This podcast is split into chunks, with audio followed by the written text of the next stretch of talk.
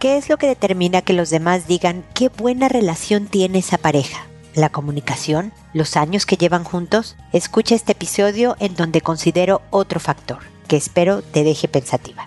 Esto es Pregúntale a Mónica.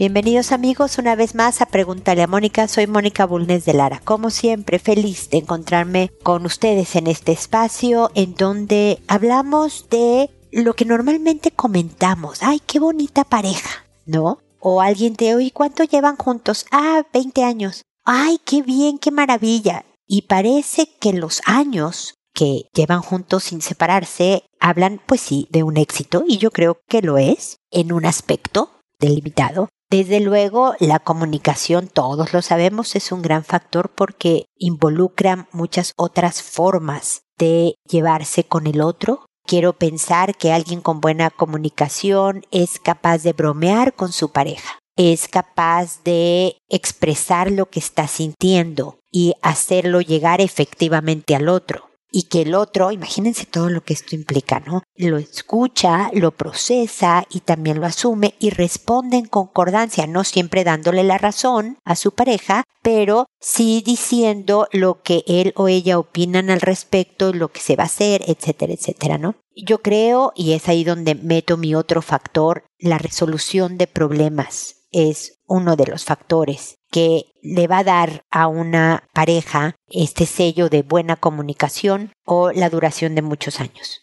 Porque, como se los he dicho millones de veces, eso de que, ay, es que no nos peleamos o casi no nos peleamos, no es factor de éxito. El éxito consiste en poder tener diferencias, en poder discutir y encontrar una manera de seguir adelante, contentos, no resignados, no sintiéndonos vencidos o porque este es mi peor es nada o porque me da miedo estar sola o por, sino porque quiero estar contigo. Sé que hago concesiones porque no hay pareja que pueda subsistir feliz, cercana por años sin haber dado concesiones, pero también sin haber recibido concesiones del otro. Tiene que ser algo de doble sentido de que si yo doy, tú das, no en la misma proporción y no sobre los mismos temas. ¿Se acuerdan ese episodio que hablaba de que no existe la relación 50%, 50%? Nunca la cosa es por mitades. Nunca es yo gano tres pesos, tú debes de ganar tres pesos. Yo cambio cinco pañales, tú debes de cambiar cinco pañales. Yo pido disculpas, tú debes de pedir disculpas exactamente de la misma manera en la que yo la hago. Yo soy cariñosa físicamente, tú debes de ser cariñoso físicamente. Esto no funciona así pero yo debo de sentir que tú haces por nuestra relación más o menos la misma cantidad de cosas de diferentes áreas que yo hago por esta relación. O sea, me explico, tú haces más o menos lo mismo que yo, aunque en diferentes temas, ¿no? A lo mejor tú eres muy bueno para pedir disculpas pronto, pero yo soy más físicamente cercana.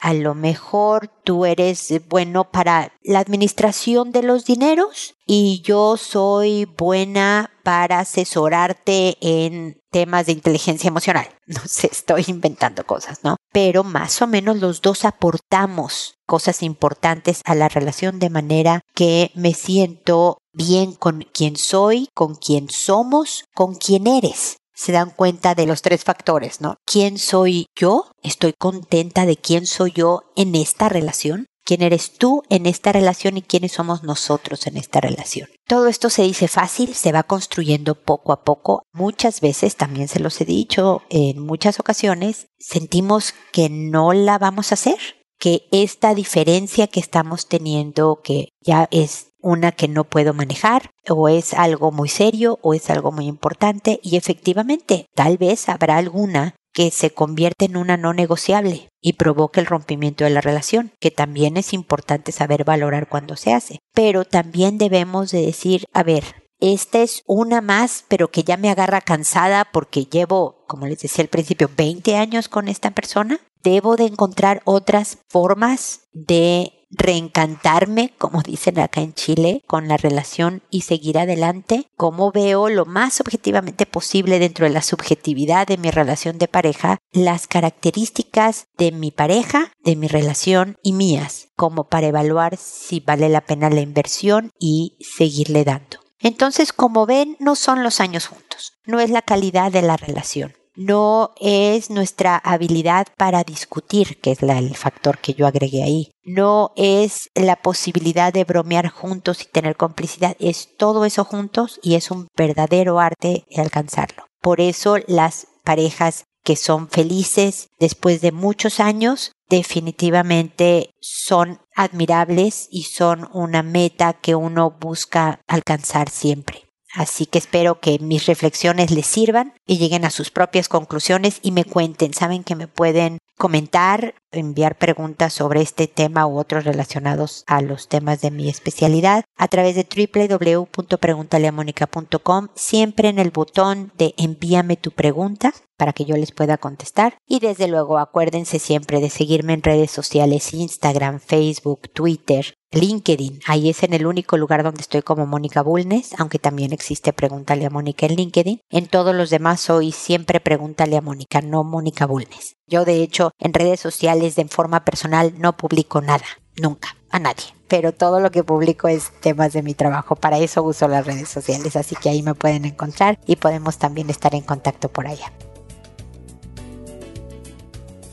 Bueno, ahora me voy a responder sus consultas, que como saben lo hago por orden de llegada, que a todo mundo le cambio el nombre para conservar su anonimato, que una vez que he respondido a la consulta de la persona y grabo el episodio y se publica el episodio en la página, a esa persona le envío un correo avisándole el número del episodio, el título del episodio, el nombre que le inventé e incluyo un enlace directo al episodio para que sin más preámbulos puedan escuchar la respuesta lo antes posible. Lo hago por audio a través de este podcast y no les respondo directamente a su correo porque muchas personas más me escuchan de las que me escriben. Entonces quisiera pensar que alguna idea dicha en este programa pueda servirle a alguien más que esté pasando por algo similar. Recuerden que aquí se habla de inteligencia emocional, de comunicación, de relaciones interpersonales, que se aplica a muchos tipos de, eh, de ambientes. Puedo yo estar respondiéndole a alguien que tiene un tema de relación de pareja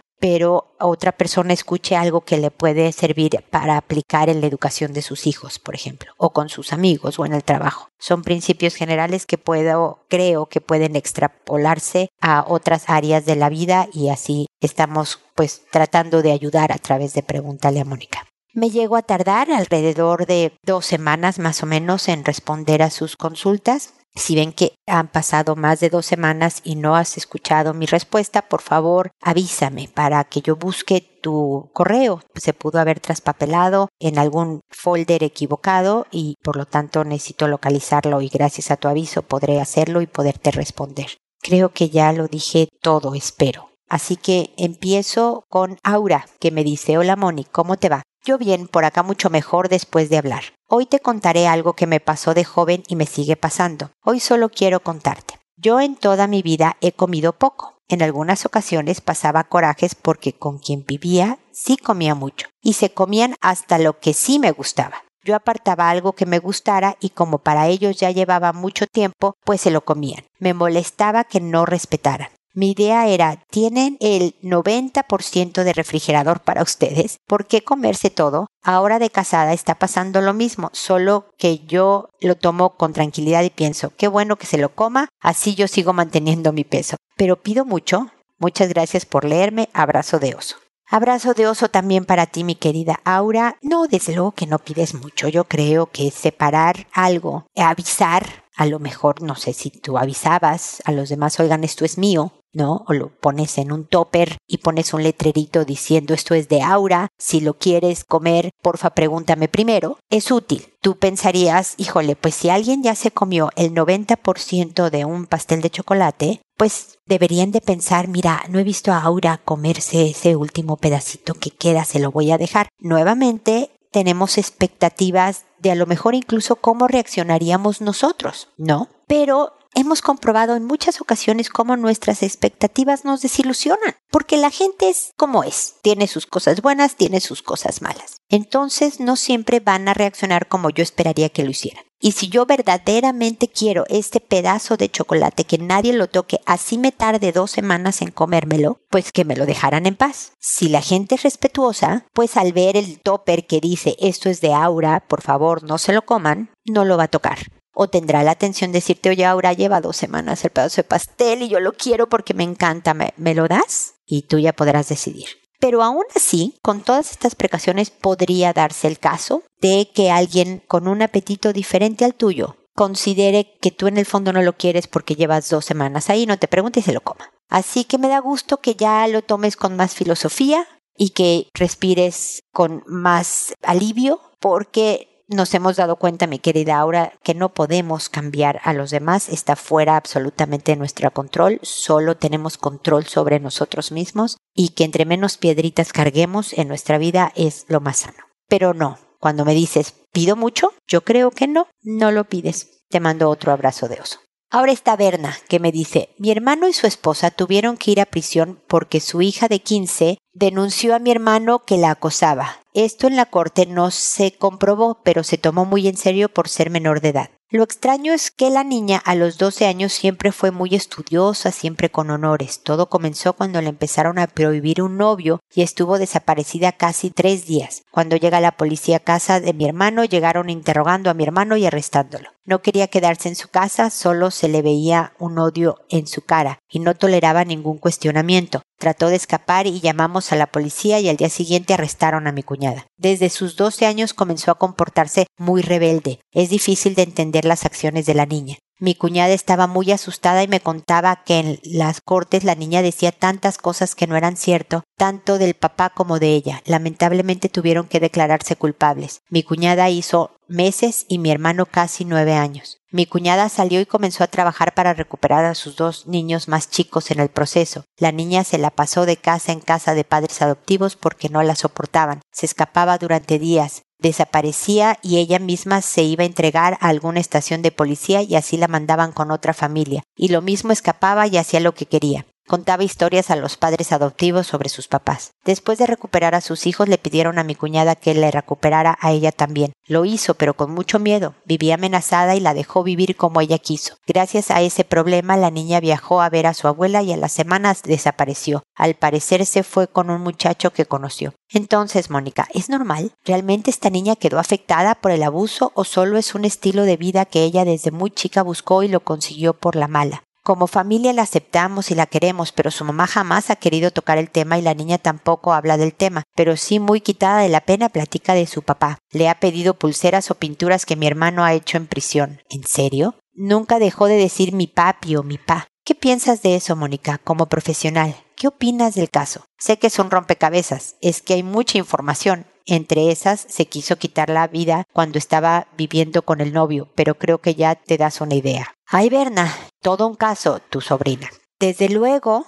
tú sabes que no te conozco a ti, no conozco a tu sobrina, a tu hermano, a tu cuñada. Lamento que sea una historia tan trágica para toda la familia porque ha afectado hasta los hermanos de esta niña, hasta ustedes, tú como su tía, sus primos, todo el mundo se ve afectado por una familia en la que están pasando cosas tan serias. Pero tú me dices, ¿qué opino de este caso? Pueden ser muchos factores, Berna. Tu sobrina puede tener un trastorno de personalidad muy agudo, muy severo, puede tener un desajuste bioquímico que provoque este tipo de falta de control de impulsos y demás. El trastorno de personalidad puede, puede ser desde un narcisismo hasta una psicopatía, hasta una bipolaridad. O sea, hay cosas que hay que diagnosticarse. La bipolaridad, desde luego, tiene toda una base bioquímica muy importante. Puede ser resultado de años de abuso puede ser resultado de verdaderamente una mala crianza, con un mal ambiente a su alrededor, revuelto con la personalidad de la Me explico, ¿verdad? Y te digo que me suena que pudiera tener algo bioquímico que ver, porque me dices que todo empezó como a los 12. A los 12 es, digamos, el final de la pubertad, principio de la adolescencia, es cuando ya todas las hormonas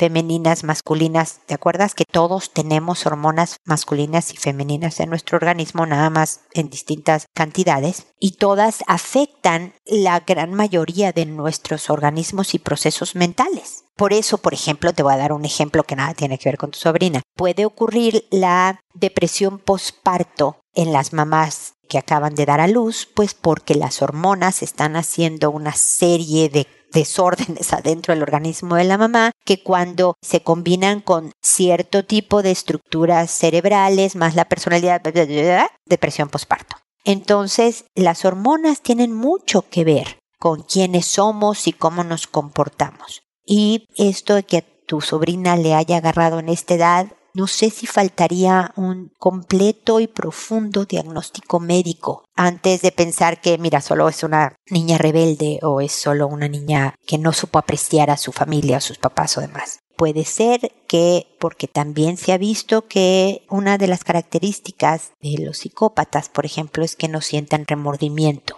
Entonces habría que analizar si tu sobrina siente remordimiento por los males que provoca y es todo un estudio psiquiátrico y psicológico de la persona. Me, explico, falta muchísima información. Puede ser que sí, que fue víctima de, de abuso, de una educación muy dura o inflexible, o bla, bla, bla. O sea, perdona que no te pueda dar más que teorías, pero me es imposible, desde luego, dar todo un diagnóstico cuando no tengo más que un mensaje, bueno, dos mensajes tuyos. Créeme que los leí completo. Sé que tú estás oyendo que edité tu mensaje, lo acorté por razones de estructura del programa, pero lo leí completo. Pero aún así, con todo y que me escribiste mucho más información, pues uno como profesional tiene que tener contacto con la persona que va a diagnosticar y contacto frecuente y prolongado para casos complicados, como al parecer es el de tu sobrina en donde también habría que evaluar desde luego a sus papás y una serie de cosas. Así que espero haberte ayudado en algo, sé que lo tuyo es preocupación por todos, pero el tiempo dirá que no sé si sigue escapada con el galán en su viaje, o sea, si sigue desaparecida tu sobrina o aparecerá, y cómo se va a ir transformando su conducta conforme las diferentes etapas de la adolescencia vayan llegando hasta la vida adulta. Espero que ella esté bien, sinceramente lo deseo y, espero que todos los demás en la familia también se encuentren mejor. Te mando un abrazo y espero que sigamos en contacto.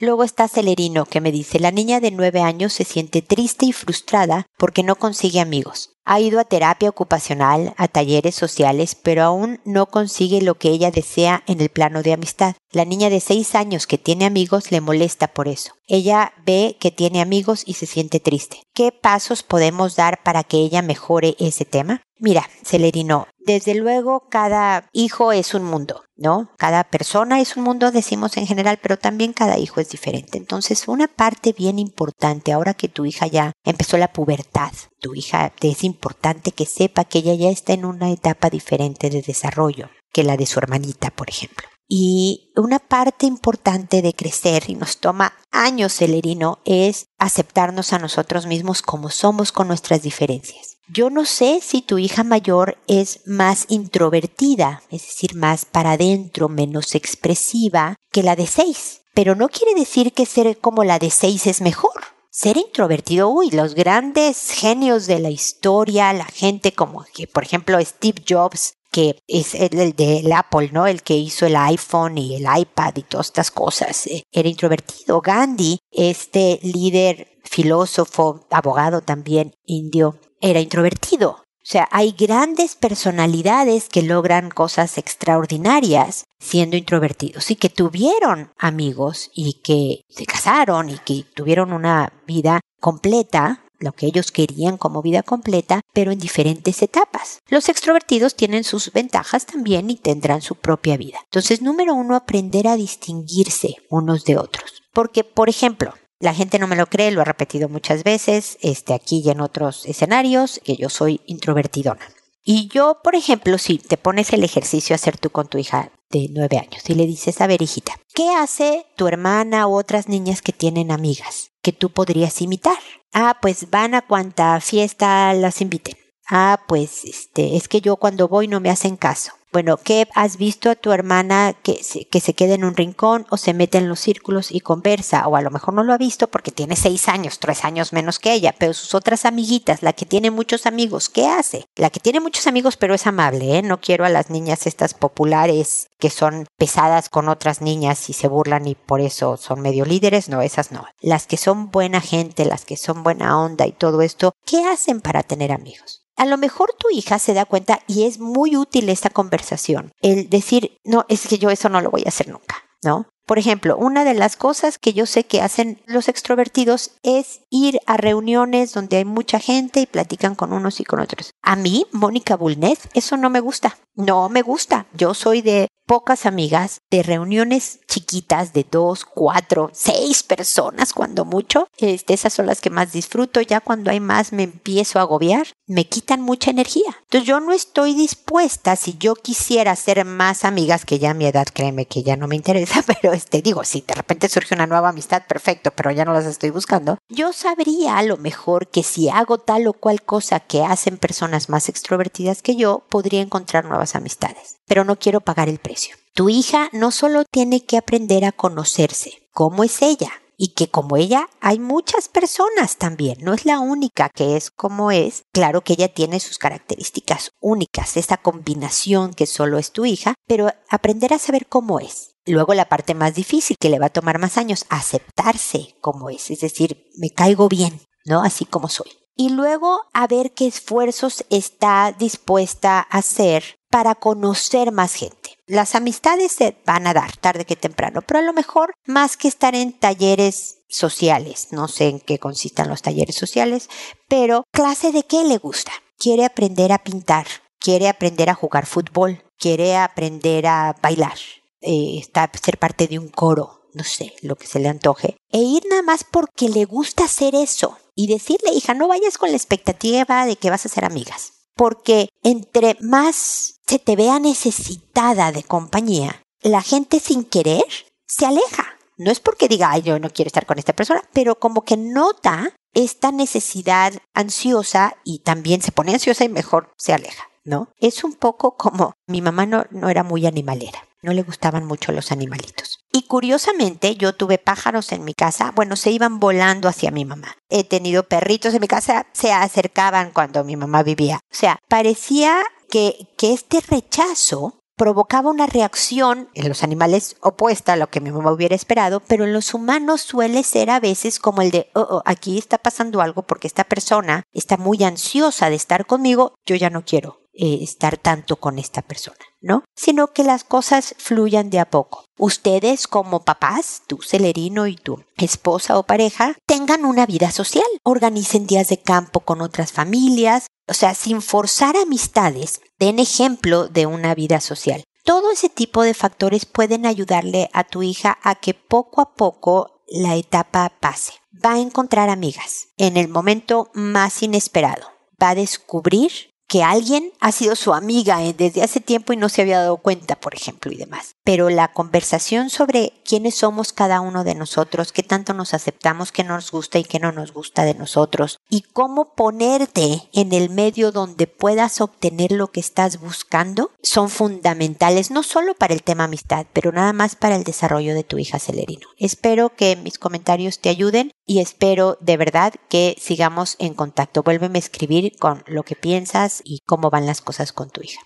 Y finalmente Demetria me dice, querida Mónica, ayer pasé de la felicidad y orgullo total al coraje y envidia. Desde que empecé a trabajar me hago estudios generales cada año y siempre me decían que el colesterol malo estaba alto, pero la suma estaba bien. Este año mi doctor me explicó lo del colesterol y resulta que por genética tengo problemas de colesterol aunque me cuide. Me puse a régimen para bajar el colesterol y lo logré. Yo estaba feliz de eso y lo platiqué con un conocido que no se cuida y tiene sobrepeso y resulta que tiene mejores niveles de colesterol que yo. Y le pregunté a otras dos personas y todos lo tienen mucho mejor que yo y se cuidan. Después de estar feliz lloré de coraje y envidia. Ellos comen de todo, no se privan de nada y yo me quedo con muchos antojos con tal de mantener los niveles saludables. No es justo. Ayer me sentí muy mal, pero hoy ya lo veo con más calma. Ni modo, me tocó heredar colesterol cuando otros heredan millones de dólares. Pero igual hay personas que no le están pasando nada bien y yo sí. Mi caso es leve y ya lo estoy controlando. Hay personas que no pueden cambiar ni controlar nada de su presente. Afortunadamente solo necesito controlar mi colesterol. Gracias por leerme.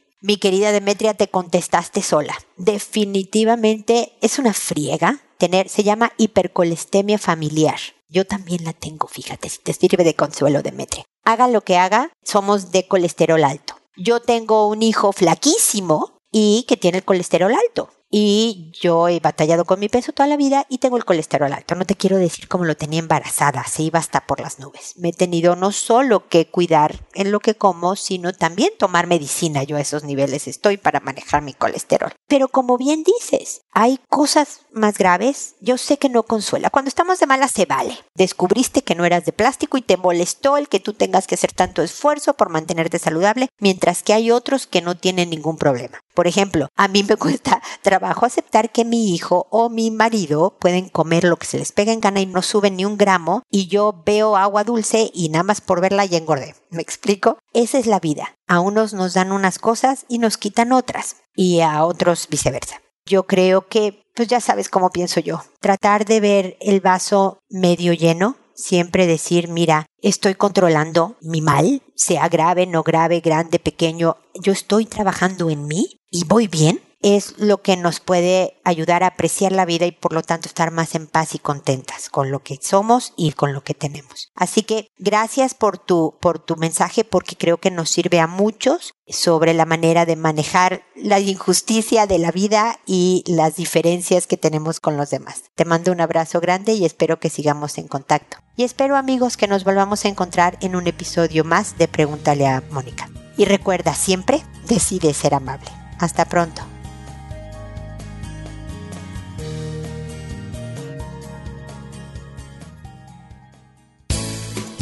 ¿Problemas en tus relaciones? No te preocupes, manda tu caso, juntos encontraremos la solución. www.preguntaleamónica.com Recuerda que tu familia es lo más importante.